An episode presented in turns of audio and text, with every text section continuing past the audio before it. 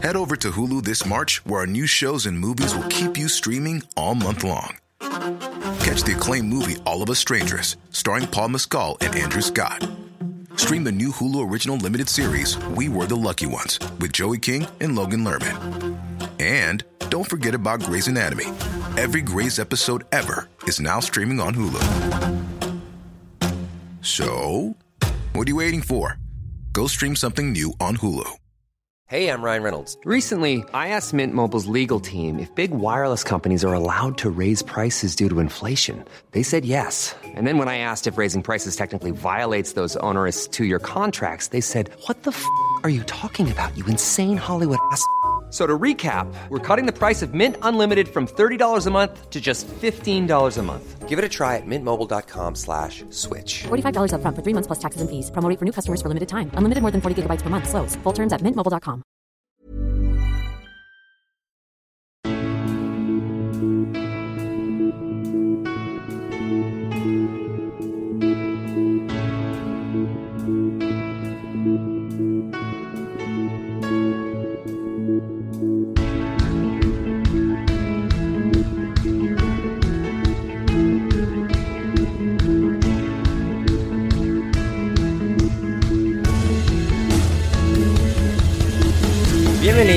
A Alineación Indebida. Ya tenemos a dos semifinalistas. ¡Wow! Otro gran día de Eurocopa 2020 en 2021. Españita llegaba como la clara favorita, queriendo fundir a Suiza, pero en el reloj el tiempo pasó. Un gol de cada lado cayó y a un suizo el árbitro expulsó. Y finalmente, Dragonite podrá volver a escuchar el himno en este torneo. España está en semis. Y también lo está Italia, la gran Italia, a la que no esperábamos, pero que ganó a una selección de candidatos al balón de oro como son Lukaku o De Bruyne. Perdió el gofre mecánico. Hablamos de todo eso, de presentaciones loquísimas en la República Checa, la previa de mañana, Marco Silva, Rafa Benítez y mucho más en el podcast de hoy. Y para ello me rodea una espectacular alineación indebida, empezando por el entrenador del Biggleswade United, Cristian Colas. ¿Cómo estás, Cristian? ¿Qué tal? Buenas noches, eh, muchas gracias. Eh, ha habido, me ha gustado mucho el, el- el soneto inicial, ¿no? Eh, pero Sí. luego no, no me ha gustado que digas que no se esperaba Italia. Igual eras el único que no la No, esperaba. a ver, no, yo en esta Eurocopa no se esperaba, yo creo, una de tanto nivel. O sea, es decir, una selección que llegaba bien y tal, pero que se haya comido a Bélgica de esta forma. Bueno, igual es porque el nivel del resto no está a lo mejor a la expectativa que teníamos, pero eh, justa semifinalista. Ahora Total. lo discutimos. Total, totalmente. Y también está hoy aquí efectuando su debut en el podcast una figura de culto del mundo de Twitter, me atrevería a decir, una gran conocedora del fútbol italiano, Mónica Fernández. ¿Cómo estás, Mónica? Muy bien, muy contenta con, con esa Italia semifinalista. Ya me imagino, ya me imagino. Te, te he visto sufriéndolo en Twitter, ¿eh? Te he visto ahí... Sufro mucho. Yo, es verdad que lo hablábamos antes nosotros eh, en privado, que en realidad, pues, luego cuando ves estos partidos que a mí años después me gusta verlos tranquilamente por vicio, te das cuenta lo mal que lo pasé. Y en realidad no estábamos sufriendo tanto cosas del directo, ¿vale?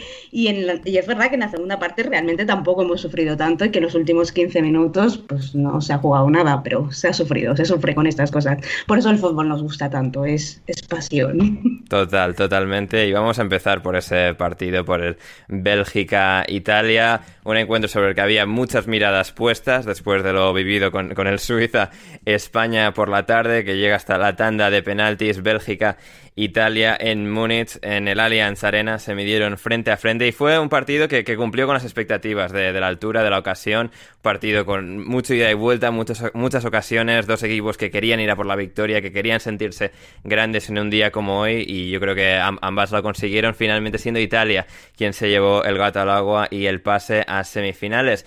Bélgica lo intentó, no tenía a Eden Hazard, no tenía algunas de sus otras piezas, una defensa que envejece cada día. Tenían a De Bruyne, tenían a Lukaku, tenían a Courtois, pero Italia demostró ser demasiado un equipo sin jugadores probablemente a la altura de ninguno de, los mencionados, Courtois, De Bruyne o, Lukaku, bueno, Donnarumma a la altura de Courtois seguramente sí, pero que como equipo, como coreografía coral, digamos, eh, demostró que está, está a un nivel espectacular, absolutamente estratosférico y demostró ser mejor que, que Bélgica en este partido. Mónica, ¿por dónde te gustaría empezar a, abordar lo que ha sido este choque tan vibrante entre, entre gofres y entre pizzas? Pues eh, quiero destacar mm, todo el partido en general de Italia, sobre todo la primera parte, porque a lo mejor digo una burrada, y si lo digo, decírmelo, porque a mí tampoco me gusta cuando la gente se emociona y exagera para bien o para mal, que a veces también creo que a todos nos pasa que eh, a veces exageramos demasiado para bien y demasiado para mal, y a veces lo hacemos Mónica. Tú suenas a emoción, Mónica. pero es que yo pienso que lo que voy a decir no es una exageración, pero la primera parte de Italia, es verdad que en los últimos años mm, el fútbol italiano tampoco ha vivido sus mejores épocas, tampoco ha sacado sus mejores generaciones. Eh, pasó lo del Mundial de, Rusia, que no se clasificó, todos, todos sabemos que no hemos eh, no venimos de, de, la mejor de acuerdo generación de italianos que parece que ahora sí que se está encontrando una idea pero la primera parte que yo he visto de Italia creo que no la había visto en, jugar bien, en garra, en ganas, en ir a cada, en cada balón, en calidad técnica, en parecer mejores incluso de lo que son, porque sí que tiene, sí que tiene razón Ander en que a lo mejor eh, no hay un jugador élite, élite, que igual creo que eso es lo que le puede penalizar a Italia eh, a la hora de levantar el torneo, que no tiene un top player, es decir, eh, De Bruyne, por así decirlo. Eh, luego, si quieres, eh, hablamos de ese tema, porque a mí, si pongo una, una, nota negativa al partido, mm, tenemos que hablar como nota negativa, y no me gusta, pero tenemos que hablar del partido de Inmóvil, por ejemplo. Pero en líneas generales, una Italia tan buena como la que he visto en esta primera parte contra Bélgica, eh, os lo prometo de verdad que yo no la veía desde la famosa semifinal de Dortmund en Alemania 2006. Y con eso, aunque en martes España nos gane 3-0 de un baño a Italia, puede pasar perfectamente, no es ninguna deshonra. España e Italia son equipos que ya es la élite y ahí te puede echar cualquiera. Pase lo que pase, esto lo ha conseguido Mancini, esto lo ha conseguido este grupo y yo creo que pase lo que pase, ninguna, ningún italiano eh, puede sentirse decepcionado con lo que está haciendo esta selección y por favor, por favor, que siga Mancini y por favor, por favor, que siga esta idea, porque si no es en esta Eurocopa, será en Qatar y si no es en Qatar, será en la próxima, pero jugando así se van a levantar títulos. Es que no era tan difícil. Ventura no era tan difícil. así es. Lo bueno es que Mancini parece que creo que le renovaron hasta 2040, algo así, o sea, pero bastante tiempo. Así que, eh, así que Sí, sí, sí, así que Italia estará ahí bien cubierta con, con Mancini. Eh, ah, sí, cosa que no he mencionado en la intro, iba a estar también hoy con nosotros Álvaro Velasco. En principio no va a poder llegar, le, han reunido en algo. Eh, veremos si llega o no, estaremos expectantes, lo descubriremos todos juntos, queridos oyentes. Y si no, le, tendremos en una próxima edición de alineación indebida. Pero hoy tenemos pues, a los fantásticos Mónica Fernández y Cristian Colas. Cristian, ahora por tu parte, el Bélgica-Italia. Eh, lo comentaba Mónica, ¿no? que creo que ha hecho un muy buen análisis de la situación de Italia de cómo han manejado este partido. ¿Qué es lo que más te ha llamado a ti la atención en este, en este choque? Que al final pues, eran dos de las grandes potencias, el gran duelo de, cuartos de final y, e Italia ha sido capaz de prevalecer al final. A pesar de que Mónica lleve la camiseta azul, eh, lo, ha explicado muy bien. Yo creo que ha sido, en el cómputo global de, los 90 minutos, ha sido superior. Y lo comentábamos en, en la previa, antes de que nos escucharan, que, que realmente yo no en ningún momento he visto a una Bélgica, ha tenido ocasiones y, en la segunda parte ha tenido algún, alguna ocasión muy clara, un par o tres eh, para empatar el partido, pero fuera de eso, eh, más por mérito a nivel defensivo de, y a nivel ofensivo, que creo que hoy han atacado muy bien eh, por parte de los de Mancini, y algo de demérito por, por parte de Bélgica, incluso en los últimos minutos, cuando ya tienes que lanzar más directo y eso, no estaba saliendo nada, las pelotas le llegaban al final, los balones le llegaban claramente a Donnarumma, no sé. Em, yo, Bélgica en esta Eurocopa ha involucionado, es decir, se volvía a plantear como, como los eternos eh, outsiders, como, como la eterna revelación, este año sí, esta Eurocopa es un, rival a temer. Incluso desde su fase de grupos hasta, hasta la fecha de hoy, hasta los cuartos, pues qué queréis que os diga, yo creo que ha evolucionado, ya no es la generación tan fresca y tan joven que, que era. Y al final pues bueno, ya muchos de ellos ya rondan la treintena, entonces no sé, las expectativas con Bélgica creo por ejemplo, sí que eran mucho más superiores de lo que, de lo que nos acaba mostrando. Y quizás la preocupación ha sido a nivel de juego, no ha habido algunos jugadores que sí, que, que hemos podido ver que, que, que sí, que, estaban y que pues creo que De Bruyne no estaba al 100%, pero ha hecho un buen partido. Eh, varios de ellos, pero en cuanto a idea de juego, mm, y ya te digo, creo que ha sido más mérito por parte de Italia. acostumbramos a, etiquetar a Italia, ¿no? El, tema defensivo. Yo creo que han atacado muy bien y que gracias a ello las transiciones defensivas han sido muy buenas y han recuperado muy rápido, han asfixiado muchísimo a Bélgica, no le han dejado el juego que quería.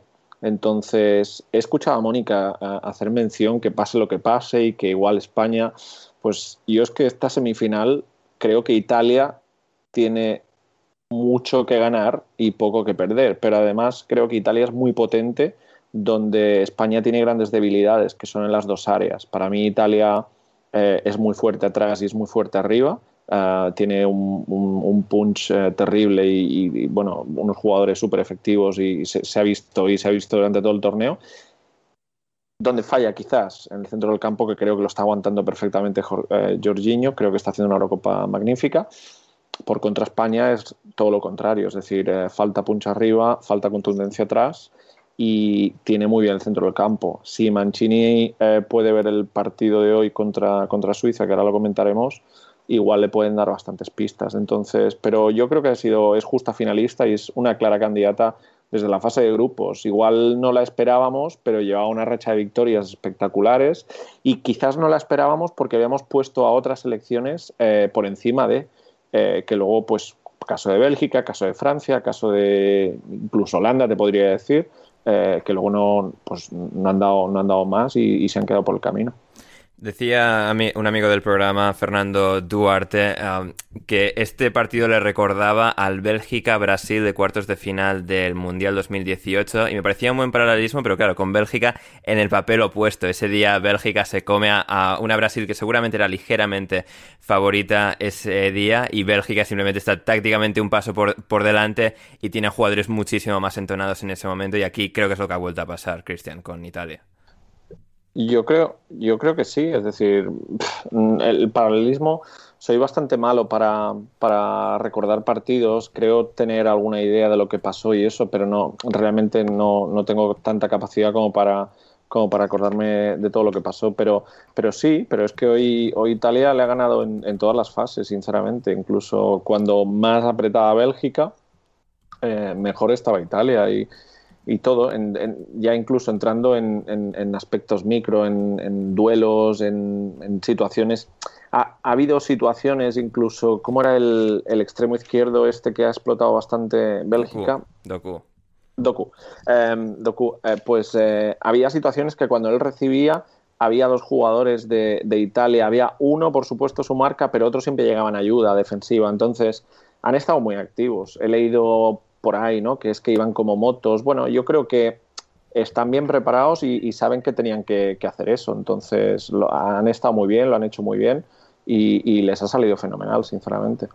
Sí, completamente. Y eso, a pesar de, de bueno, una, una, pequeña laguna eh, en Italia, eh, Mónica, tú tuiteabas eh, esta noche, yo amo a Tutti, pero si tuviéramos un 9 de élite...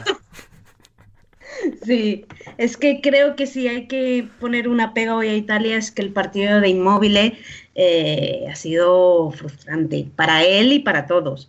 Eh, creo que lo mejor que ha hecho ha sido en el primer gol, que es maravilloso lo que ha hecho cuando estaba fingiendo que le habían hecho un penalti y luego cuando ha marcado Varela se ha recuperado, milagro italiano, he ido corriendo y eso estaba, estaba antes leyendo Twitter y, eso era lo que estaban diciendo de él, porque el partido futbolísticamente Inmóvil ha sido, ha sido malo.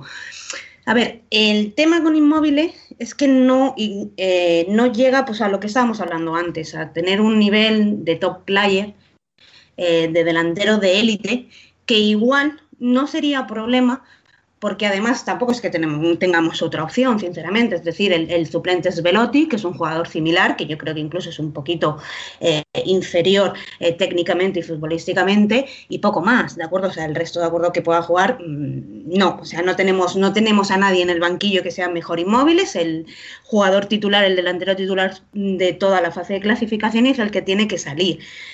Eh, el problema también de ese chico, que también creo que fue la razón por la que no triunfó ni en Dortmund ni en Sevilla, es el carácter que tienes. Muy buen chico, ¿eh? nadie dice lo contrario. Pero eh, se frustra. O sea, se le ve que si no le salen las cosas, no tiene a lo mejor la capacidad mental para decir, mira, he fallado un pase o he fallado un control. Como buen delantero, como, como, un buen delantero. Claro, claro, pero tú veías, bueno, estos son palabras mayores, pero Inzaghi te fallaba cuatro e Inzaghi a la quinta te la metía porque Inzaghi se enrabietaba. Te digo Inzaghi porque es el primero que me ha venido a la cabeza. Y porque además Inzaghi pues, era un jugador que a lo mejor técnicamente no era el mejor, pero con su carácter y su forma de ser y, lo que tenía dentro de él, esa capacidad de ser un ganador, eh, parecía mejor de lo que era y consiguió pues, pues campeón de Europa, campeón del mundo, todo el mundo conoce a Pipo Inzaghi. Eh, eso a inmóvil, esa capacidad mental o esa fortaleza mental, y ya tiene unos años, eh, creo que le falla. Y yo le he visto en momentos de decir que, he pedido el cambio, he dicho, hay que sacarle porque porque no, porque eh, ya le ha entrado la niebla mental y ya no rige. Y esa capacidad, eso le puede llegar a, fallar a Italia en un momento decisivo, porque ahora entramos, ya llevamos así, eh, en, todas las en, todas las eliminatorias realmente te puede echar cualquiera. O sea, España ha pasado con penaltis. Podía haber parado dos penaltis Sommer y España estaba en la calle en octavos Italia, pues yo qué sé, pues podía haber marcado o no haber anulado aquel gol de Austria el VAR y Italia a la calle, o sea, te puede echar cualquiera. Eh, hay que buscar eh, pequeñas diferencias que te puedan hacer eh, pasar en momentos muy difíciles y muy concretos, dar ese punto definitivo para pasar y ahí Inmóvil puede ser, de acuerdo, un, un pequeño fallo, un pequeño defecto de Italia. Pero bueno, dicho esto, hat-trick contra España, porque igual estoy bendiciendo, ¿eh? bendiciendo seguro, vamos. Sí, sí, sería, sería divertido. Eh, lo que sí que no es un defecto para nada de, Italia, Mónica, es eh, la defensa. Tuiteaba Fútbol Rumble esta, esta noche. Donnarumma dándole un beso a, a, uno de sus defensas después de, bueno, creo que este caso era Spinazzola, después de que Spinazzola interviniese en ese remate de Lukaku, evitase ese gol belga para, el 2 a 2 es una de las cosas más maravillosamente italianas que se pueden esperar. Y, y ojo a Donnarumma, ¿eh? que pues, cuando empieza el partido, claro, cuando empieza el partido, Bélgica no está mal. Bélgica está saliendo a la contra con mucha rapidez y está pillando a Italia. Y en ese momento, eh, que tienen oportunidades, hay que tener portero. Italia lo tiene, ¿eh? ha hecho dos paradones, sobre todo el segundo, ahora mismo recuerdo, no, me acuerdo quién tira, el primero sé que es De Bruyne, que es más bien desde lejos, que está muy bien. Y luego Lukaku, ¿no? No es así como un poco a contrapié ahí, que es un recurso tremendo. Envía, córner. Con una mano que lo envía a córner y eso es un paradón, como hizo el otro día, por cierto, contra Austria.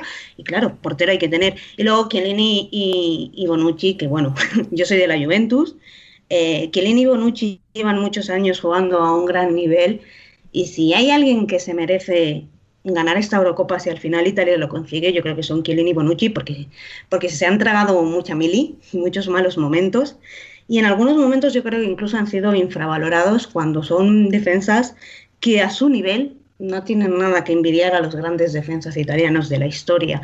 Y, y a ver, yo obviamente me gustaría mucho que Italia ganara la Eurocopa, que pasará lo que tenga que pasar y me alegraría por, la primera por mí, aquí permitirme ser egoísta, pero si hubiera alguien por el que me alegraría, me alegraría mucho por Chiellini y por Bonucci, porque además, bueno, pues, pues es profesionales, mm, capitanes, eh, futbolistas con carácter, mm, no se les puede poner ni, un pego. Una, una, imagen también muy bonita ha sido la de Chiellini abrazando a, a Witzel en el córner y, en el himno, que yo me he fijado también, que se estaba partiendo de risa Chiellini, que eso ha sido decir, bueno, mm, pues si Chiellini se está riendo, igual es que Italia está confiada. ¿De, que, de qué me preocupo yo si Chiellini se está partiendo de risa? Así que sí, son imágenes que también demuestran el gran grupo que han creado, ¿eh? porque son un equipo fuera y dentro y se les nota. ¿eh? Sí, sí, sí, es que al final, ah, y es lo que más ha sorprendido, sí que venían como un equipo dando buenas sensaciones en la fase clasificatoria, pero aquí la, unión que han demostrado y esa combinación de Chiellini y Bonucci, la, vieja guardia con todo el resto nuevo, o sea, ha sido algo realmente espectacular. Con, em, esta generación, perdona, Ander, Italia está volviendo a ser Italia, es decir, sí, que hubo unos años que que al final tiraban un poco de, galones y de historia, pero de nuevo se, ha recuperado. Ves la pasión con la que, con la que no solo canta el himno, sino con la, última carrera, el último minuto, la última defensa del córner, cuando Courtois está arriba, eh, la pérdida de tiempo en cualquier acción, eh, cuando se rompe Spinazzola está de pie, lo mandan a tirarse abajo para, que entre el fisio y arañar así más segundos. Eh, esta es la Italia que conocemos siempre y es la que, es la que, y es la que estamos viendo ahora. Entonces, eh, la comunión entre ellos, la comunión con la afición, no sé, eh, creo que, está, que es un equipo muy, muy cohesionado respecto a, otros, a otras selecciones. Completamente. Y respecto a Chiellini, nos preguntaba Ícaro en Twitter, ¿preferís que os defienda Chiellini o que os ataque Lukaku, Cristian? Hostia, es buena, ¿eh? Sí, muy buena. es buena. Eh, yo prefiero que me defienda Chiellini que no que no me ataque Lukaku. Eh. Sí, seguramente. ¿Mónica? Yo prefiero que me defienda Chiellini. Sí, al final, quieras que no, es que Lukaku es un delantero tan dominante, o sea, los más dominantes que creo que jamás hemos visto ah, al más alto nivel futbolístico. Tenemos a Ronaldo y otros grandes nombres, pero Lukaku no está muy lejos en cuanto a eh, puro poderío. Y sí, es una pena que al final se haya quedado por el camino con esta, con esta Bélgica. Em, Cristian, hablando de Bélgica, eh, lo curioso es que es dentro de un año y hay otro gran torneo. No hay que esperar dos, es dentro de un año y medio. Tienen otra oportunidad. Quizás esa sea la última última de la última y no esta Eurocopa de esta gran generación. al final, esta Eurocopa sí que ha dado un poco esa sensación de que el, momento era el Mundial de 2018 y que aquí Bertongen, Alderweireld, Vermaelen sobre todo, Bitzel hasta cierto punto, que los carrileros quizás no hayan sido los más diferenciales, Castaña ha caído lesionado también. Bélgica se ha quedado un poco mayor al final, un poco demasiado pasado del pico ¿Crees que Bélgica puede tener otra oportunidad o que esto seguramente, visto lo visto también quizás a nivel colectivo, haya sido ya eh, la última que han, tenido? Pues es que requiere, como bien dices, de algún refresco generacional. Eh, lo que pasa es que cuando haces estos refrescos generacionales eh, necesitas tiempo. Entonces, llegar a tiempo para, este año que viene. Defensa, ya, te pues digo ya te digo que no hay, ¿eh? Es que claro, es que te vas a plantar otra vez con Alderweireld y con Bertongen. Sí, eh, Hombre, pues...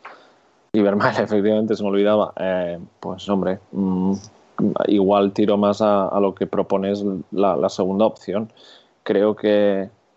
Eh, espero que no, ¿eh? Pero, pero sí, creo que va a volver a involucionar. Pero porque es algo natural también, es decir, por tema de edad. Vas a tener jugadores solo con un año más, pero ah, igual como De Bruyne creo que estará con 29-30 cuando llegue el Mundial.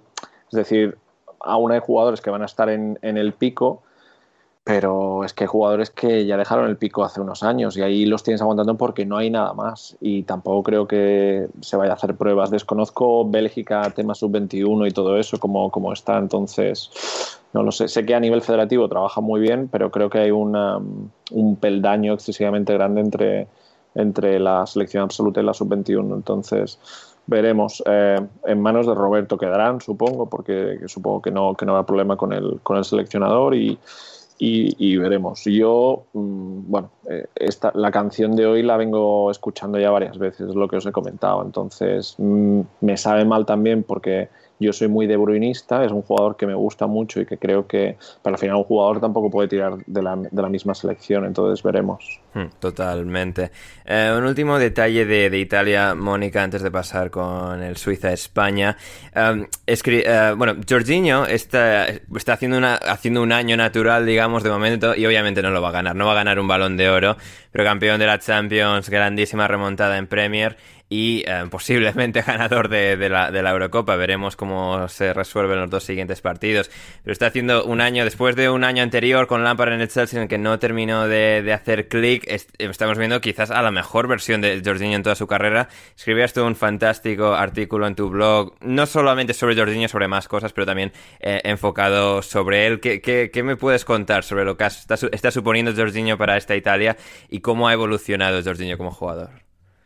En realidad es, yo creo que para Mancini, mm, no creo que lo diga nunca, pero yo creo que igual es el, el, futbolista más importante. De hecho, a lo mejor ahora con los últimos partidos me equivoco, ¿eh? pero poco antes de que empezara la Eurocopa estuve mirando datos, estadísticas y era el jugador más convocado por Roberto Mancini, era el jugador que más veces había llamado y creo que, claro, junto a, a Berratti y junto a Varela, es que esa es la razón por la que Italia está así, es por ese centro del campo.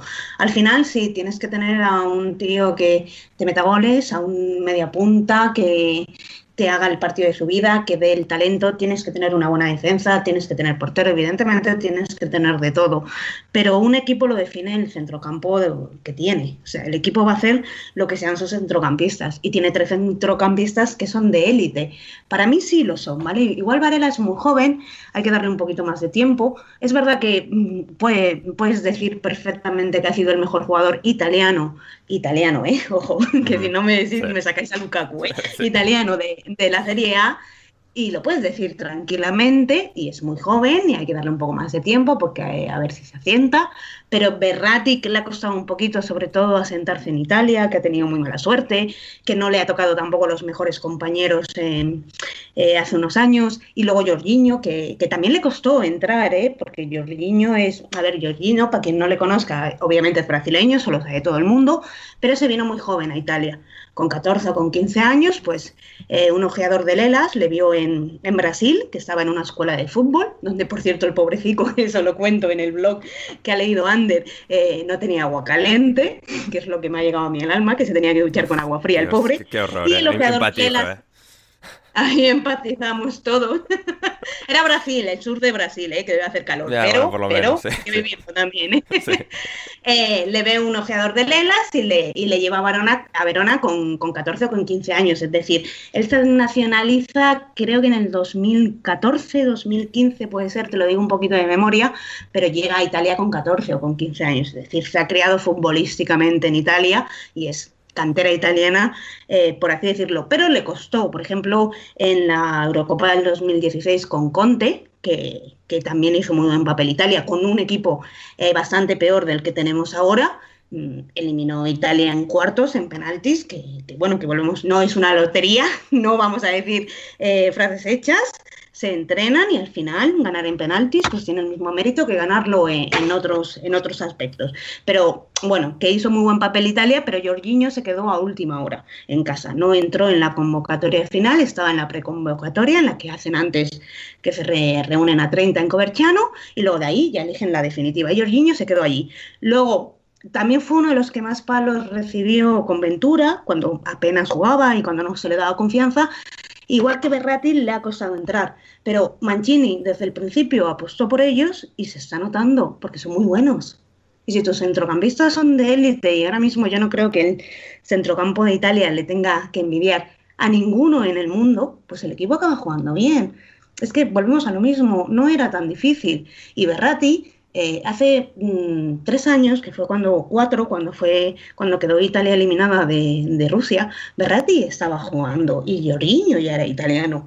Y hombre, Varela no, Varela era muy crío entonces, era más joven, pero perfectamente se podía haber jugado. Pero para eso, sobre todo, se necesita un tipo pues como Mancini, que dijo, Jorginho, vas a ser el jefe. Y se está notando. Y que no gane el balón de oro, ojo, cuidado, ¿eh? Que si Italia gana la Eurocopa, a quién se lo da si no. Y es un tipo de jugador que sí que gusta, ¿eh? porque es técnico, es centrocampista, es el centrocampista que, que gusta ver, ha ganado la, la, Eurocopa, bueno, ha ganado la Eurocopa, ya me veo campeona y todo, ya me estoy emocionando.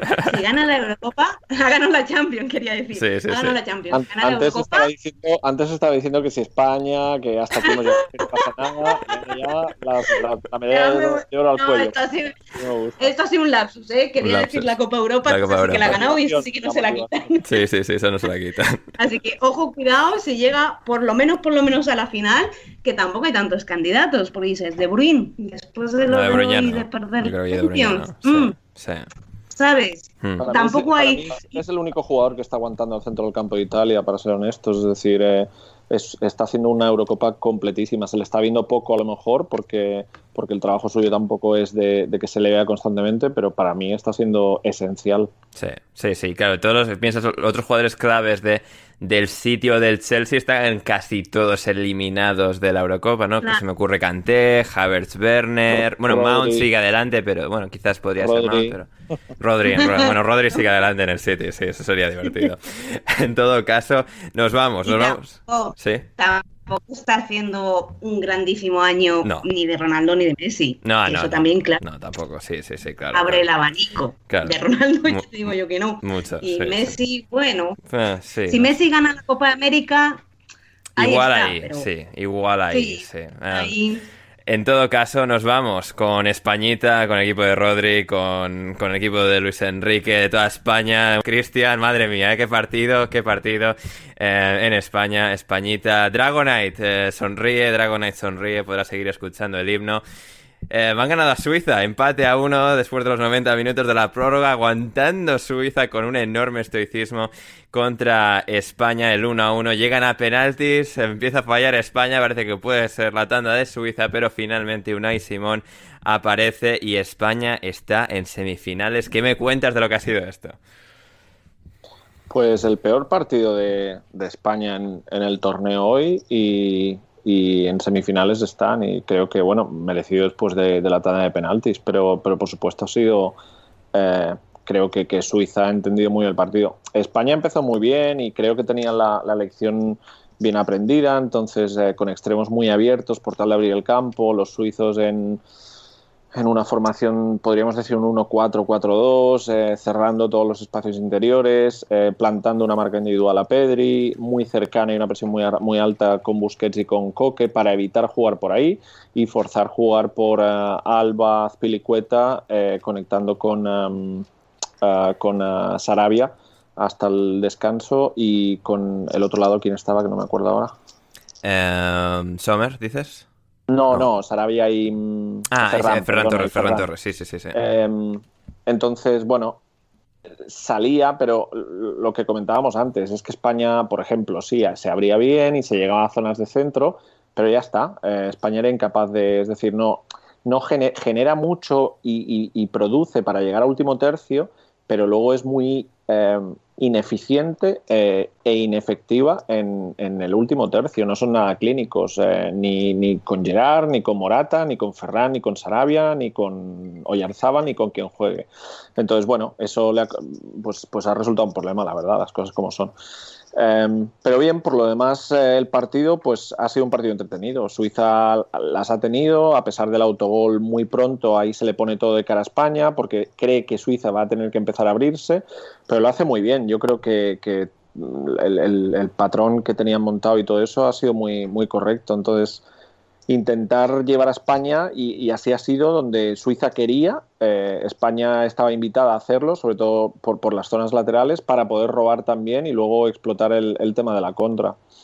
Eh, si a eso volvemos a sumarle, pues eso, la debilidad en las áreas, ya no solo en, la, en el área de ataque, sino en el área defensiva, pues Pau creo que hoy no, ha- tenido un buen partido. Eh, para mí, pues igual que para mí Jorginho está siendo esencial en Italia, Laporte está siendo esencial en, en España.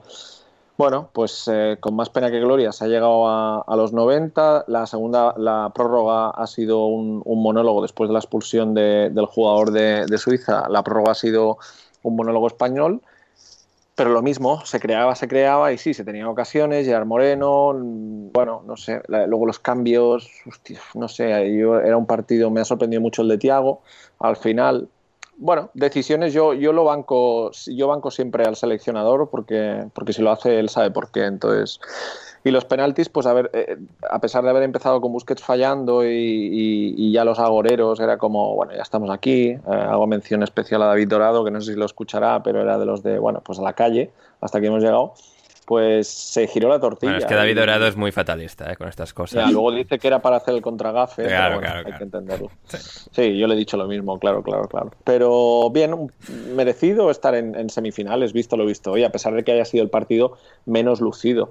Eh, contra Italia se va a sufrir muchísimo, ya os digo. Creo además es que ahí donde España es muy, un puntal, que es en el centro del campo, Italia eh, se va, a ser se va a ver superada seguramente, a pesar de que Italia defensivamente el centro del campo puede trabajarlo muy bien, pero es que las áreas van a perjudicar mucho. Es decir, eh, Pau y, y Lapor o Lapor y Eric, no sé quién, quién jugará, Pau contra Inmóvil puede ser un, duelo interesante. ¿eh? Es que, bueno, juegue quien te juegue enfrente. ¿eh? eh es, igual, es decir, veo que ahí va a ser terrible. Y luego eso, luego ves a Morata, eh, Ferrani y Sarabia, que supongo que no estará por lesión a lo mejor, o es igual quien meta, Olmo y Arzabal, da, igual quien sea. Y ves a los Chiellini, a los Bonucci, es que, ¿sabes? Si ha costado contra contra Suiza, costó contra Croacia, contra Polonia, etcétera, etcétera, contra Suecia.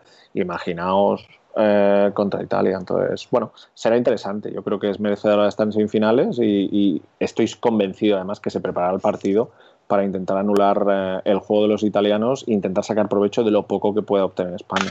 Hmm. Em, Mónica, eh, Suiza nuevamente demostrándose como esta navaja suiza de mil recursos, porque bueno, la primera parte, pues España empieza bien, marcando pronto, sigue teniendo un poco la espesura que suele tener muchas de las cosas que hace, pero estaba siendo mejor que Suiza. También como le pasó a Francia en parte, es cierto que Francia estaba un gol abajo, que Suiza estaba bien, pero al final pues Francia se puso por delante, parecía que iba pues a arrasar a Suiza, acaba empatando y quedando eliminada Francia, y aquí Suiza de nuevo sobreviviendo, empezando a crecer en el partido, Petkovic tocando partes claves, digamos, del 11, de, su, de su plan táctico y poniendo en dificultades a España, incluso con, con el expulsado, el expulsado Remo Freuler han aguantado bien, han llevado la cosa hasta los penaltis y han estado a nada, a nada de, pasar a semifinales y de, bueno, firmar una gran heroicidad que hubiese sido eliminar a Francia y a España de manera consecutiva. Eh, no sé, ¿qué, ¿qué, opinión te ha dejado a ti Suiza en este choque? A mí me parece que han hecho eh, muy buen partido, una grandísima Eurocopa, que duda cabe. No han tenido no han tenido mucha suerte, la verdad, los pobres. Son cosas que al final, de acuerdo, pues en el fútbol hay un montón de detalles que te pueden influir. Primero no está Shaka por una amarilla, bueno, pues ya está.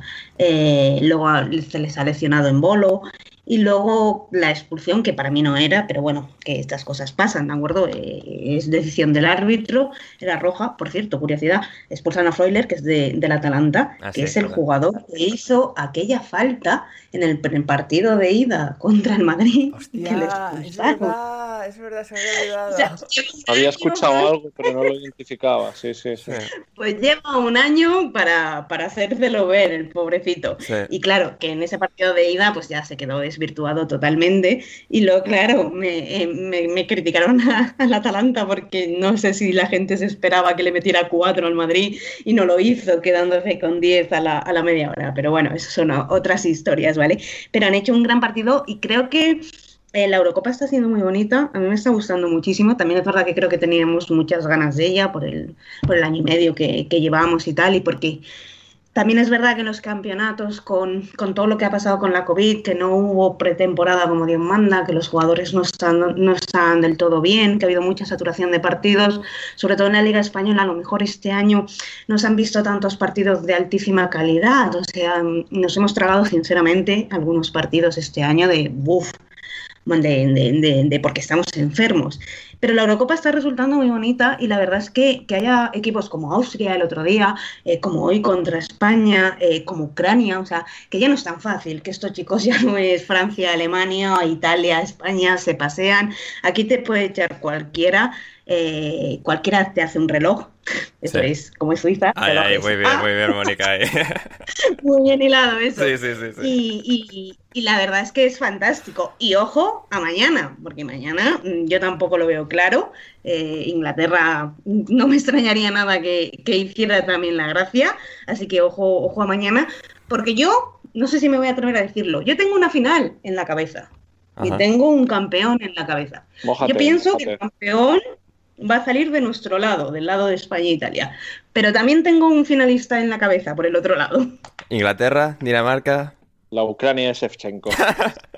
¿eh? no, por mucho yo adoro a Sechenko y yo le montaría un piso, pero no, no veo a Ucrania. Dinamarca, tengo Oh. ese pálpito, fíjate. Sí, sí, sí, da un poco esa impresión y esos paralelismos con la Eurocopa de 92 de ganarla sin su gran estrella, la otra en ese momento, Christian Eriksen eh, en este, sí, eh, puede ser. Claro, es que juegan bien, Mucho. porque juegan muy bien. Muy bien. Eh, es un buen equipo. Mm, Tampoco tienen un cuadro tan difícil, porque les ha tocado el cuadro que digamos que, bueno, si se enfrentarán a Italia o a Francia, pero bueno, dentro de, de lo que les podía tocar, no tienen mal cuadro. Mi- Y sobre momento todo también ahora y te digo que van a caer mañana, Mónica, lo siento. Pues no te, no te extrañe, ¿eh? Igual mañana me, me acuerdo de esto. Pero creo que entre que juegan bien, que es un buen equipo y que también tienen en estos torneos cortos, yo creo que la cabeza es muy, muy importante. Y lo que les ha pasado, que les pasó una cosa muy trágica y muy mala, que gracias a Dios acabó bien, ¿vale? Yo creo que eso también eh, les ha hecho más fuertes emocionalmente Sí. y creo que en el fútbol, que, que, bueno, la típica frase de Valdano del estado de ánimo es muy, muy importante y en un torneo de estos cortos, eh, también que lo mismo le pasa a España, ojo, no porque le haya pasado algo tan trágico como lo que pasó con Erikson, afortunadamente, pero España se ha ido eh, como eh, encontrándose barreras que la gente no está enganchada, que a la gente no les gustaba, que tú entras en Twitter y todo el mundo decía, no conozco a los jugadores, no me gustan, el lío este de la vacuna, porque le hicieron fatal, o sea, ¿quieres vacunarles? Vacúnaleos, pero no los hagas eh, de esa manera, ¿vale? O sea, avísalo hace tres meses y ya está, no deprisa corriendo y colándose porque has tenido un positivo. Luego empieza fatal. eh, contra equipos inferiores que no llega a jugar. Eh, pasa esto con Morata, que no está en las cosas, que sale medio llorando en una rueda de prensa porque la gente está aterradísima y van y amenazan a su mujer. Croacia les remonta el otro día, tienen que irse a la prórroga, pero acaban ganando. Hoy los penaltis. España es un equipo superviviente y ojo a eso, ¿eh?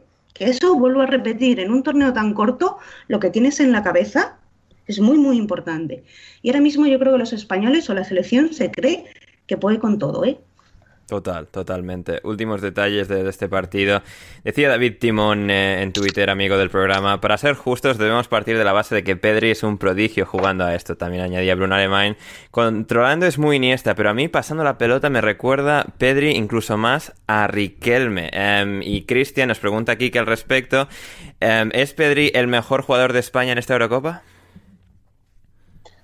Mm, Bueno, eh, te diría, a nivel ofensivo sí, pero... A nivel defensivo, si tienes a Azpilicueta, Laporte, Unai Simón incluso. Bueno, no, es que yo creo que la, la- lo he tuiteado y además creo que nadie se imaginaba o, o nadie se puede imaginar ahora una selección española sin Laporte, una selección española sin Sergio Ramos, ¿no? Es decir, con todas las carencias, incluso desde que Piqué dejó la selección también. Eh, una selección española de nuevo huérfano, huérfana de centrales, como lo que podíamos comentar del tema de Bélgica, ¿no? De, después de tantos años con, con los mismos centrales, pues se abría ahí precisamente un, un melón terrible. Entonces, para mí la POR está haciendo una Eurocopa, eh, bueno, la salida del balón de la POR está siendo espectacular. De hecho, date cuenta que para mí los mejores partidos incluso han sido quizás con Eric García en vez de con Pau, probablemente con la, por las interacciones y, y el rol que ellos han tenido ya en el, en el City, por el tema de que se conocen. Pero bueno, dejando eso a un lado, eh, a nivel defensivo ha, ha ganado todos los duelos. Yo, la POR está siendo eh, una de las grandes bazas de España. Pedri sí, eh, soy muy pedrista, cada vez estoy siendo mucho más pedrista. Eh, aporta algo distinto, es muy vertical. leía hoy además, leía, hay, hay quien quiere desacreditarlo un poco por el tema de que sí pasa mucho, pero pasa mucho en horizontal y no recuerdo yo pases horizontales de Pedri. Pero decir, el pase horizontal que le da a Coque, o sea, que le deja a Coque totalmente de cara para ataque, o sea, eso es un pase claro, horizontal, pero joder, que pase. ahí tiene un sentido terrible. Sí. Yo, yo no sé por qué la gente, la gente es al final darle sentido a, a cada pase que, que quieras enviarle al receptor del balón. Lo que pasa es que la gente, La pues gente quiere existencialismo en el fútbol, Cristian. Se dice- no, pero se dice pases horizontales nunca y siempre verticales. Y es como ya, claro, verticales. Pa'lante, si Cristian, pa'lante. Y si Pedri, escucha, y si Pedri lanzara esos balones directamente a la Poro Pau, ¿no? Serían verticales, pero serían Claro. hacia atrás, ¿no? Sí. Entonces no tendría ningún mérito. Tendría menos mérito que, que el horizontal que, que comentas, claro, Coque. Eh, es un gran jugador y, contamos que solo tiene 18 años, tiene un futuro espectacular, pero ya te digo, para mí, eh, si tengo que elegir a uno de toda la, de selección ahora mismo, elijo a, a Laporte. Total, sí, sí, sí. Y, bueno, y claves al final la tanda de penaltis, Unai Simón eh, parando, Oyarzabal marcando, Gora España, Cristian. bueno, sí, si quieres, eh, Gora España, es que ricasco. Eh, la, verdad es que lo de, lo de Unai, sabíamos el, perfil que tiene Unai anteriormente. Entonces, los palos que, que, se le dieron el otro día fue un error de ejecución, simplemente. No, yo creo que no ha fallado ninguna toma de decisión con balón en distribución está siendo espectacular, que ya lo sabíamos, y que no es un portero regular y que puede cometer fallos como el cometió, por supuestísimo, igual que, David en este caso, igual que De Gea.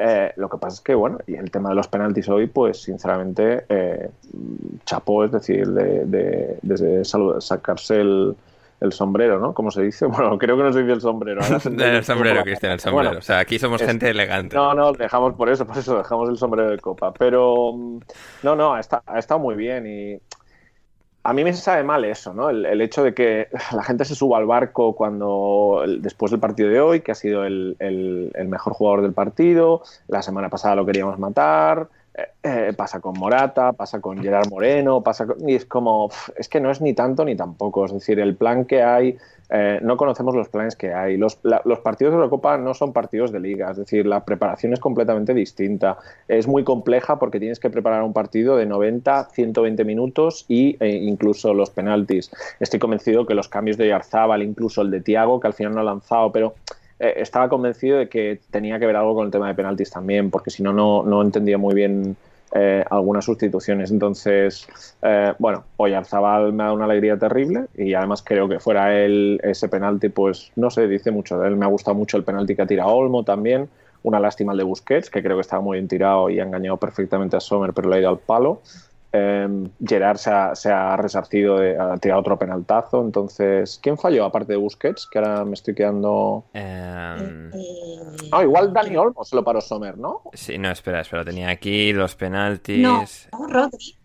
Ah, Rodri. Rodri, sí, sí, Rodri, sí, sí, Rodri, Rodri, sí, el, de, el de Rodri, sí. Eh, eh, quizás era ese el jugador que decía que al cambiar lo que creo que ha salido los dos últimos minutos era precisamente por la tanda y, es uno de los que ha fallado. Entonces, bueno, eh, estrategias de partido que se llaman. Eh, bien, yo, vamos, por una ahí encantado el partido que ha hecho hoy, pero creo que lleva una, una, lleva una Eurocopa muy buena porque lo que ha comentado de Donnarumma Mónica antes, es decir, está salvando a la selección, está teniendo intervenciones muy exitosas y muy buenas en momentos muy claves del partido, es decir, cuando la situación va a empate o 1-0 y el rival se planta adelante, es decir, son, son porteros, hoy de hecho con Suiza, si no recuerdo mal, eh, antes del gol o antes de, creo, de acabar la primera parte, eh, tuvo una intervención muy buena que, no llegó a parar en dos tiempos de un, de un tiro muy duro. Eh, es decir, son jugadores que, están demostrando. Yo, eh, España es un equipo en, en ensamblaje, es decir, todo esto sigue en ensamblaje. bien, muy bien. Yo por Oyarzabal además súper contento. Me ha parecido un, un gran penalti y ponerle a él. Así que eh, Gora Españita. Así es, así es. Eh, y bueno, un detalle que, me ha llamado la atención de un tuit de Mónica eh, sobre, no, tanto el partido, sino la retransmisión del partido. Mónica me ha fascinado este comentario. Camacho es el que elige restaurante según los camiones que hay aparcados. Es que Camacho es, mm, yo creo que le tienen ahí porque es el padre o el abuelo que todos tenemos, y que te dice Captain Obvious, que te dice lo obvio, y, los tópicos, todos los tópicos que se le ocurran, y bueno, al final se le coge cariño, ¿eh? Sí, eso sí. Por una parte dices, mmm, jolín. Pues y no sabéis, no sabéis cuánto me alegro, cuánto me alegro de verlo por la BBC, no, no, tenéis ni idea, o por ITV, por una de las dos. Si yo tuviera opción, probablemente también elegiría la, BBC, pero bueno, parte de, la gracia y del cariño de, de, Camacho. Efectivamente, Y claro, la primera, la primera parte, luego, eh, en la segunda, pues, oye, cuando Suiza se ha rehecho un poquito y tal, ha, ha, habido cosas interesantes. Pues la primera parte ha sido un poco aburrida, la verdad, ¿eh? Mm. Eh, para mi gusto. Sí. Y claro, estaba yo más atenta a las tonterías que decía el buen hombre, con todo el respeto del mundo, que casi al partido. Porque además me encanta que, que, claro, que es como tu padre, es como el mío, o sea, está en el salón, yo es que me imagino a Camacho que está en el salón con una cerveza y, venga, vamos, al palo, tira. Nuestro padre, ni más ni menos. En fin, sí. pero bueno, por lo menos es gratis, no nos vamos a quejar y está teniendo buenas audiencias la Eurocopa, o sea que, que bien, que cuando el fútbol se da en abierto y, y, y, se hace accesible para la gente, a la gente le gusta el fútbol, así que no nos quejaremos mucho. Total, totalmente. Y muy bien, con esto, habiendo analizado estos dos partidos, vamos con un poco de actualidad, las preguntas de los oyentes y nos marchamos. Uh, Cristian, a la actualidad, uh, un par de sí, preguntas. Ya sé por dónde vas a ver. la invitación a alineación indebida sé hoy que no ha sido por, por España. Venga, tira del Fulham, vamos a ello. Andrew dice que Cristian Colás hable extensamente de qué espera del Fulham de Marco Silva. Ferran Quintana añade para Cristian, ¿qué? Lo del Fulham. Claro. Eh, os, os, diría, si la plantilla no, no, se va a modificar demasiado, creo. Entonces, gracias a eso no van a bajar a One. También te digo que eh, la, la Espera, que me he quedado clavado. Ah, sí. También os digo que, claro, que eh, si no recuerdo mal, subió con el Hull, ¿no? Eh, no, no, no. Desciende con el Hull. Está a punto de salvarles de un año que estaban condenadísimos desde ¿Él no, la... está, él no está en Championship, no. entonces? No, no, no, no. Él solo se ha movido en Premier. Porque él lo ah, vale. vale. Pues, vale, vale. Pues yo pensaba que había subido con... con uh, ni siquiera, City. ni entonces, siquiera. Pues la Championship igual está pantanoso para, para bueno, Marco. Eh, bueno, yo sabéis lo que pienso. Para mí no es un entrenador de los que, de los que yo bueno, me pueda gustar o, o demás. Eh, el Fulham además es un sitio muy complicado y en Championship creo que eh, se multiplica eso a lo mejor por 37. Entonces yo creo que no acaba la temporada. Ojalá me equivoque porque significará que las cosas le van bien al Fulham y al bueno de Marco, pero no sé. Eh, la elección del Fulham también viene después de que Scott Parker se marcha al Bournemouth. Lo veo un poco también todo apresurado. He leído que él se reunieron en Portugal y le gustó mucho que le contase las experiencias, etcétera, etcétera, que había vivido en cada club, pero cada club es completamente distinto. Entonces, bueno, eh, el Fulham sabrá. Y Fulham, con eso, sí, que, que la gente quiere un poco más, te quiere un poco más visceral, yo creo, ¿eh? pero bueno. Espera que empiece la Championship, hombre, espera, claro, no puedo, bueno, espera que, que juegue un par de amistosos, va. Sí, sí, sí, ya, ya podremos denominarles como el Fulham puta mierda. O algo así. algo así. Puta FC, que juegan Craven Cottage, algo así. Eh, y hablando será, de... sí. será, el que echará abajo Craven Cottage, imagínate. Ay, sí, sí, con lo que nos gusta ese estadio. Claro. Sí, sí, sí, sí, sí. Y hablando de entrenadores contratados esta semana, Rafa Benítez, por fin nuevo entrenador del Everton. Bueno, con la controversia que, en la que viene envuelto, en el hecho de que pues no hay, bueno, hay una gran parte de la afición de, del Everton que no está muy convencida de esto, por las razones obvias de los lazos que tiene Benítez con el otro equipo de la ciudad, con el Liverpool. Mónica, tú como persona que, bueno, quizás lo ves desde una perspectiva un poco más lejana que, la nuestra, no tan como hiper eh, concentrada en, en, la Premier, pero que, bueno, también bueno, vio a Benítez en Inter y en Nápoles. En este punto de su carrera, ¿crees que Rafa Benítez puede hacerlo bien en un equipo como el Everton? Esa pregunta es muy difícil. A saber, mmm, ¿le contrataría yo siendo del Everton? Pues probablemente sí, a lo mejor de otro equipo, ¿no? Pero bueno, a mí Benítez siempre me ha parecido que es un grandísimo entrenador, ¿eh? eh yo creo que las experiencias en, en el Napoli, sobre todo, eh, fueron positivas, con más luces que con, que con más claroscuros. Yo creo que ahora Benítez no, no puede aspirar a lo mejor a un banquillo de altísimo nivel, pero conoce muy bien la Premier. Sí. Yo creo, que es un buen fichaje. Es verdad que es normal que a la gente, que me ha sorprendido, ¿eh? porque no lo sé, ¿eh? esto seguramente vosotros sabéis más que yo, pero la idea desde fuera es que sí hay rivalidad entre Everton y Liverpool, pero que tampoco es un que tampoco se odian tanto como otros. No sé si me explico. Sí. Que no pensé que fuera a sentar tan mal. Que al fin y al cabo, pues oye, es que Benítez es un profesional y que lo va a intentar hacer lo mejor posible y que si puede firmar, meterle cinco al Liverpool, lo va a firmar encantado porque ante todo es un profesional. No me esperaba que a la gente le, le sentara tan mal. Pero yo pienso que sí, que es un buen entrenador, que, que conoce perfectamente la liga, que es serio, que es honrado. A mí me cae bien y a mí me parece que es un buen fichaje. ¿Qué puede pasar? Pues yo que sí, por poder puede pasar cualquier cosa. Mm. Sí, sí, sí, veremos. Y yo, yo, estoy bastante convencido de que puede funcionar. Además, si no llega un poco, bueno, que la gente que no le termina de convencer del Everton y tal, la gente del Everton también tiene su, las propias frustraciones de los últimos años de que el Everton no ha terminado de cumplir expectativas. Pero yo veo a Benítez camelándose a la afición pronto, o sea, se maneja muy bien en las relaciones públicas. Eh, Cristian, comentario muy rápido por tu parte. Si hay algo que te gusta más que Marco Silva en este mundo es el Everton. Es Rafa Benítez. lo ha hecho bien, lo ha hecho bien, lo has dicho tú muy bien. Es decir, es querido Newcastle, es querido en Liverpool, es querido, es querido estar en Stamford Bridge a pesar de, de la llegada y no y, y, cómo lo maltrataron. Es querido en todos sitios. Entonces, sí, y eh, te diría Valencia, que, que el por fichaje por el Chelsea, o sea, en el Chelsea le tenían más tirre todavía que en el Everton. El Everton sí, ah, este del Sí, Liverpool y tal, sí. tampoco creo que al final vaya a suponer un En el problema. momento que ponga al Everton en posición de plaza europea y en cuartos, el buah, o sea, y que, que el equipo compita, que el equipo se sienta fuerte y que no se sienta amedrentado por jugar contra top six y todo esto, eh, nadie se acordará que, que ganó una Champions con el Liverpool seguramente o, o todo lo que le están diciendo ahora, ¿sabes? Lo- ¿sabes? Va a ser así, estoy Sí. convencido. Sí, sí, sí. Y una última contratación en Premier League. Nuno Espíritu Santo Cristian al Tottenham. Eh,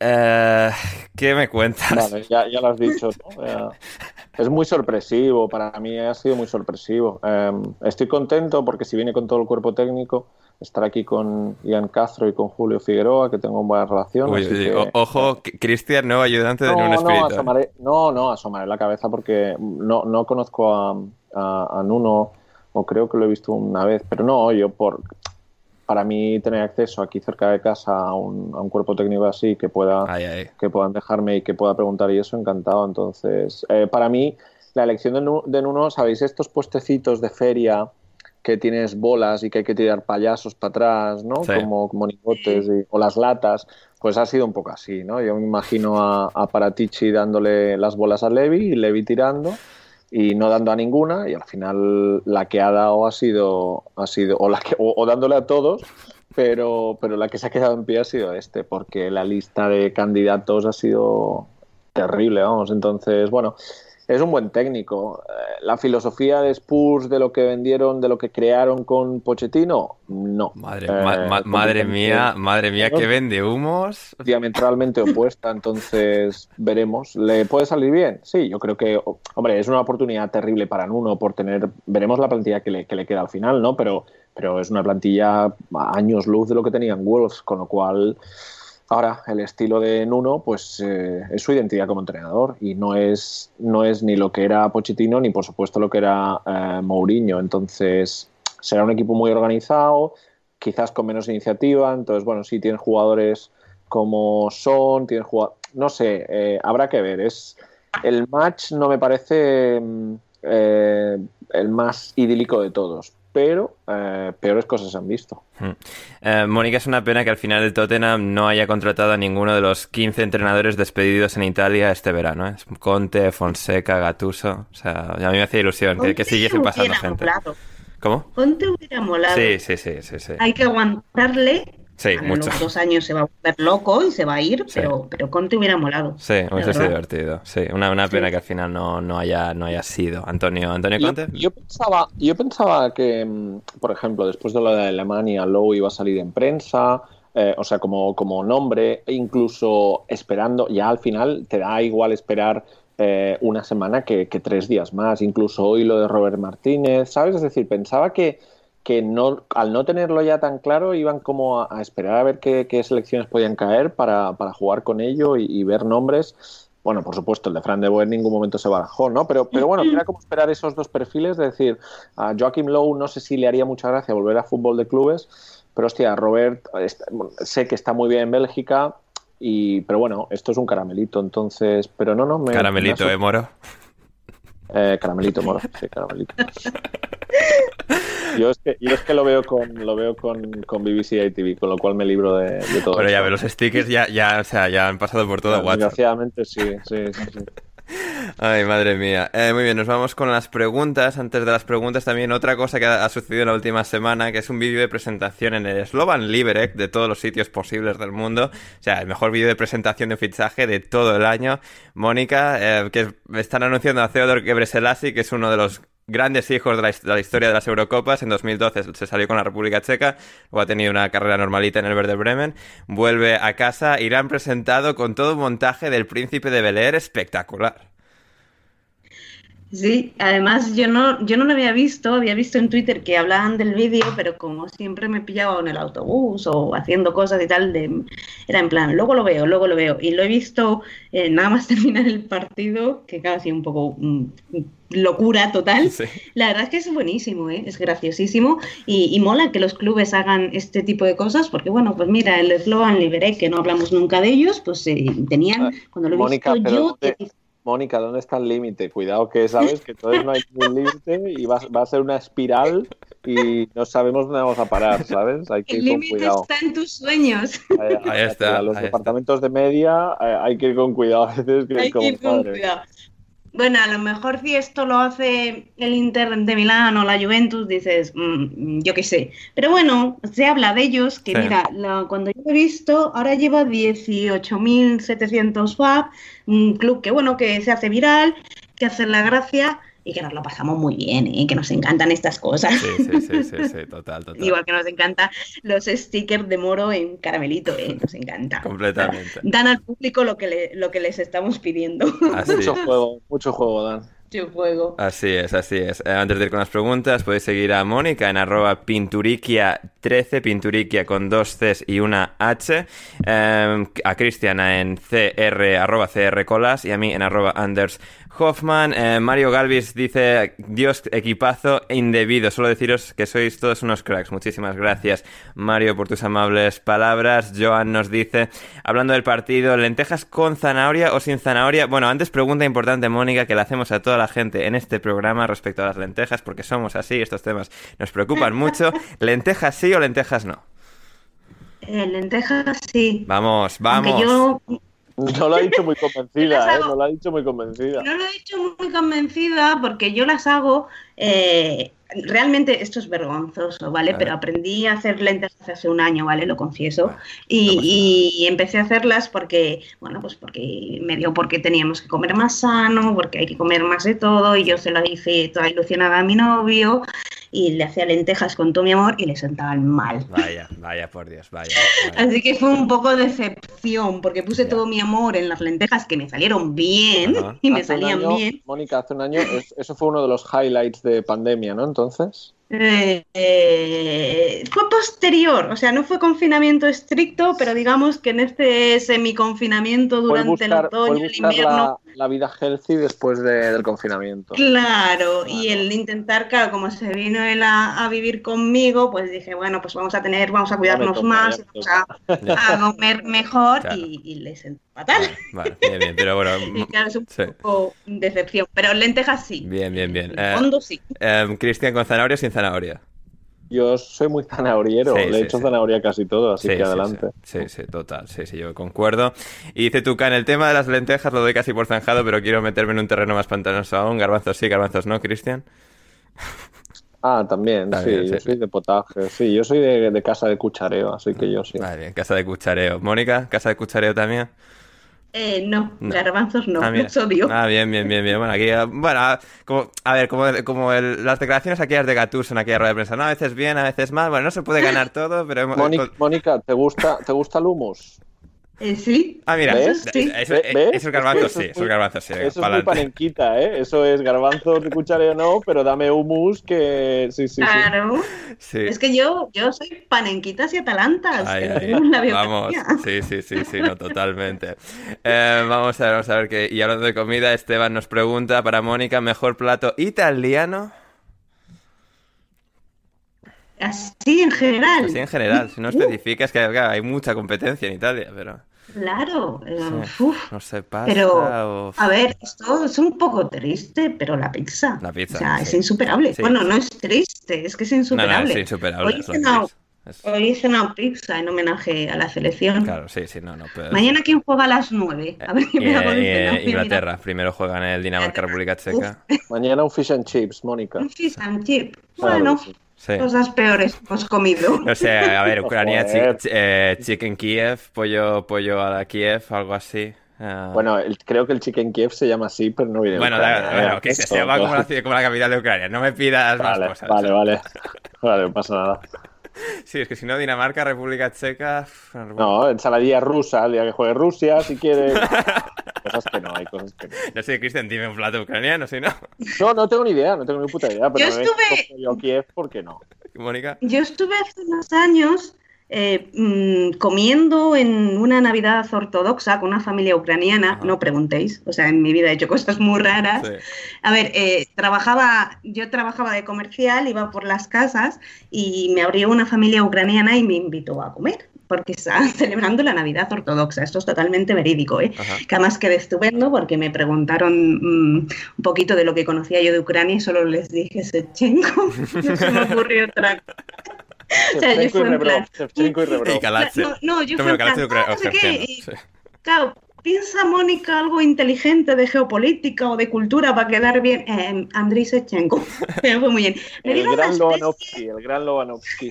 Sí, Lovanovsky también. sí. Eh, me dieron una especie de crema de remolacha que estaba muy rica, ojo, ¿eh? Aunque suene un poco mal. Sí, no, remolachas, berzas y cosas así la- las manejan bien en Europa del Este, ¿eh? Sí. Sí. Y estaba muy rico, ¿eh? O sea que infravalorada la, la cocina ucraniana. Sí, sí, sí, no, no, bien, bien, bien, no, pues eh, nos congratula saberlo. Eh, a ver, teníamos alguna pregunta más. Esteban, Cristian, ¿cuándo arranca la temporada con el Biggerswade o mejor no hablamos de eso? Ah, bueno, la pretemporada el lunes 5 de julio, este próximo lunes, y la temporada, la liga el 3 de agosto y la FA Cup el 5 de agosto, si estamos en el bombo de la Extra Preliminary Round, que espero saltármelo. Pero, pero bueno, vista mi suerte, el 5 de agosto también. Y Jorge Fernández, don Cristian Colas ha presentado su solicitud para tomar la dirección del último banquillo libre en la Premier League en el Crystal Palace. Es verdad, el Crystal sigue sin entrenador, ¿no? Mira, no, pero... Mis tiros son más bajos. Eh, Bueno, no sé, en tiros son mucho más 2008 bajos. estabas ahí escribiendo a los mejores clubes del Hostia, mundo. sí, qué guay, ¿eh? Pero era para ayudar y Sí. para escuchar y eso. Yo quería hacer como un como un internship, como, como- no, como una beca, es decir, Sí. que, que me, que me dejasen escuchar, yo incluso fregar las botas y eso, y escribí, sí, lo, lo publiqué no hace mucho y encontré las cartas en, en mi baúl de los recuerdos. Sé que las tenía allí, pero no había tenido acceso hasta ahora y, y me hizo ilusión. Y sí, sí, firmadas por pues, Ben Goran Eriksson, algunos por los eh, asistentes personales eh, de Alex Ferguson y de no sé quién más. Eh, pero sí, sí, me hizo ilusión. Yo por pedir, sí, yo siempre intento tirar alto, pero no, yo, mi perfil Crystal Palace ahora, después del bueno de Roy, no, no es para mí, no está para mí. Claro, claro.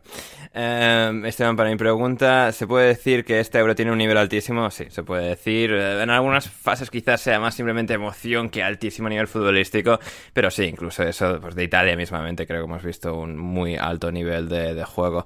Eh, y nos pregunta también, Quique, eh, opinión de lo que quiere hacer la Cemex Food con la sanción impuesta por la FIFA. A ver, Mónica, esto lo he visto yo esta tarde y ha sido una de esas cosas que, vamos, o maravillosas de, de lo absurdo y estúpido que es. Eh, eh, la, la Mexicana ha sido sancionada porque, y en este caso la selección masculina de, la Federación Mexicana de Fútbol, eh, porque en, eh, se, han, bueno, se habían escuchado y además de forma repetida eh, un eh, canto homófobo en, entre la afición mexicana cuando creo que marcaba México sus goles.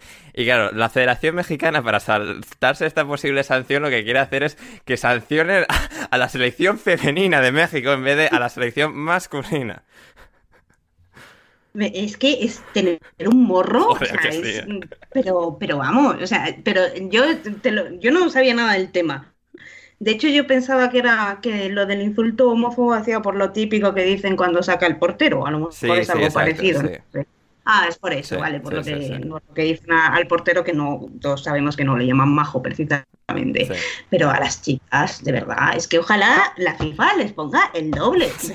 O sea, por favor, de que encima se ríen de los demás. En fin, Sí, sí, sí, no, total, total. tiene mérito, ¿eh? También ten- ir, por, ir con tanta jeta por la vida, ¿eh? No, total. Sí, sí, no, a mí eso es lo que me ha parecido divertidísimo.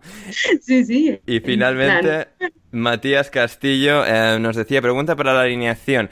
¿La patada del jugador sueco al jugador ucraniano es igual de dañina que la aficionada con el cartel en el Tour de Francia votando, eh, en, votando en medio pelotón? Eh, bueno, me ha parecido una... Bueno, eh, co- complicada y que, a ver, pregunta no muy relacionada una cosa con la otra, pero me ha parecido una cosa interesante como, no sé, qué es más grave o deportivamente, no sé, Mónica, ¿tienes alguna opinión al respecto de qué es éticamente más reprobable?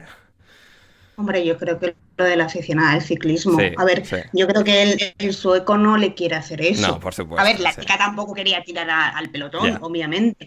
Pero es que tener pocas luces. Sí, es menos luces ella que él en este caso, ¿no? O sea, Es que la podía haber Leo muy gorda.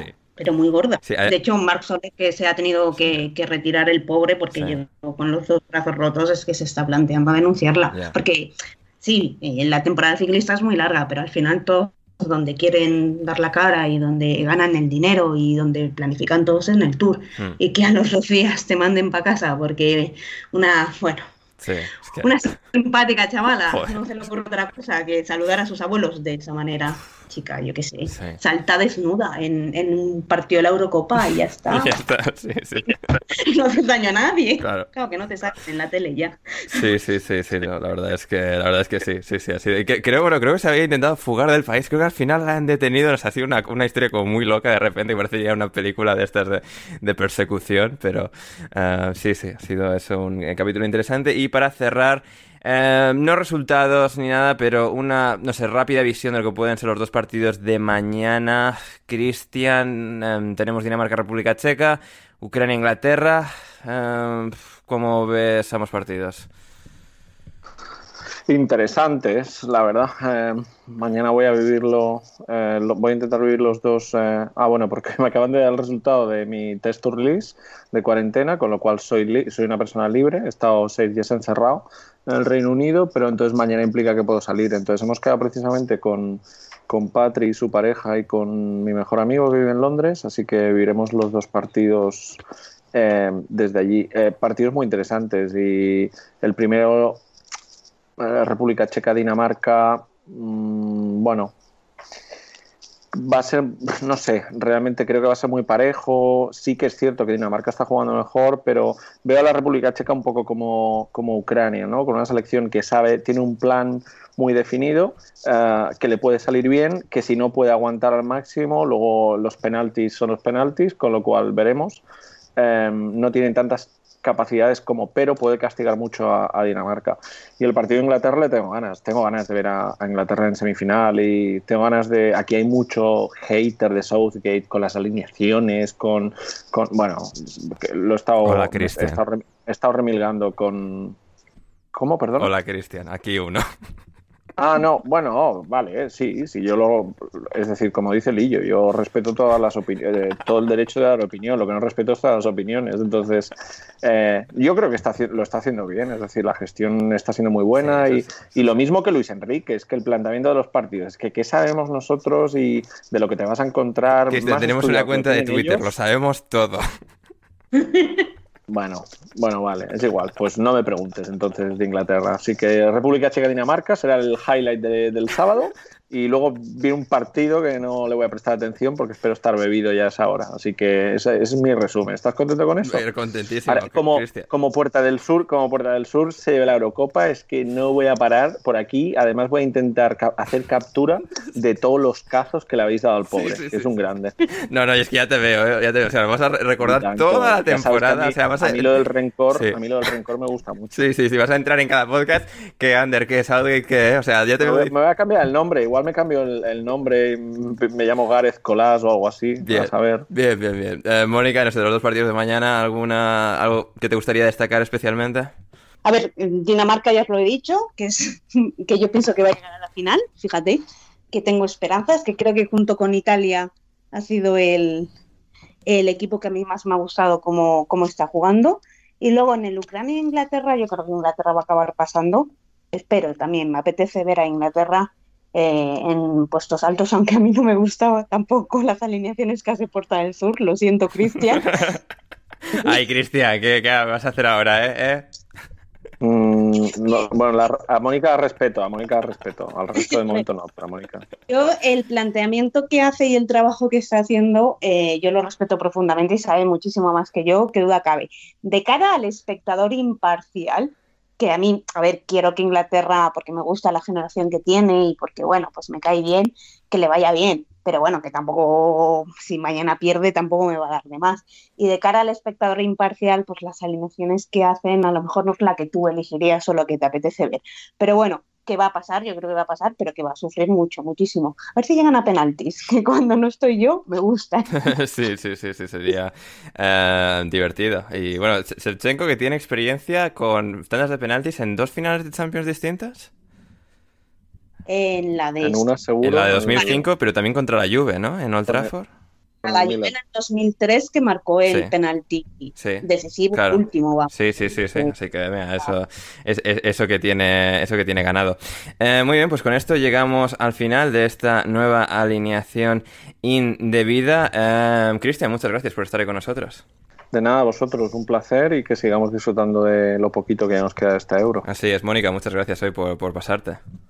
Nada, muchas gracias a vosotros y me lo he pasado muy bien. Ah, fantástico, Mónica. Y nada, por mi parte nada más. Yo soy Ander Iturralde. Volvemos mañana con una nueva edición del programa. Hablaremos de los dos partidos de mañana, República Checa, Dinamarca e, y, Ucrania, Inglaterra. Así que sintonizad alineación indebida, suscribiros, dadle al like, compartidlo, todas esas cosas buenas que nos hacen muy felices. Y nada más, por mi parte, muchísimas gracias como decía y nos vemos mañana. Hasta entonces, pasadlo bien.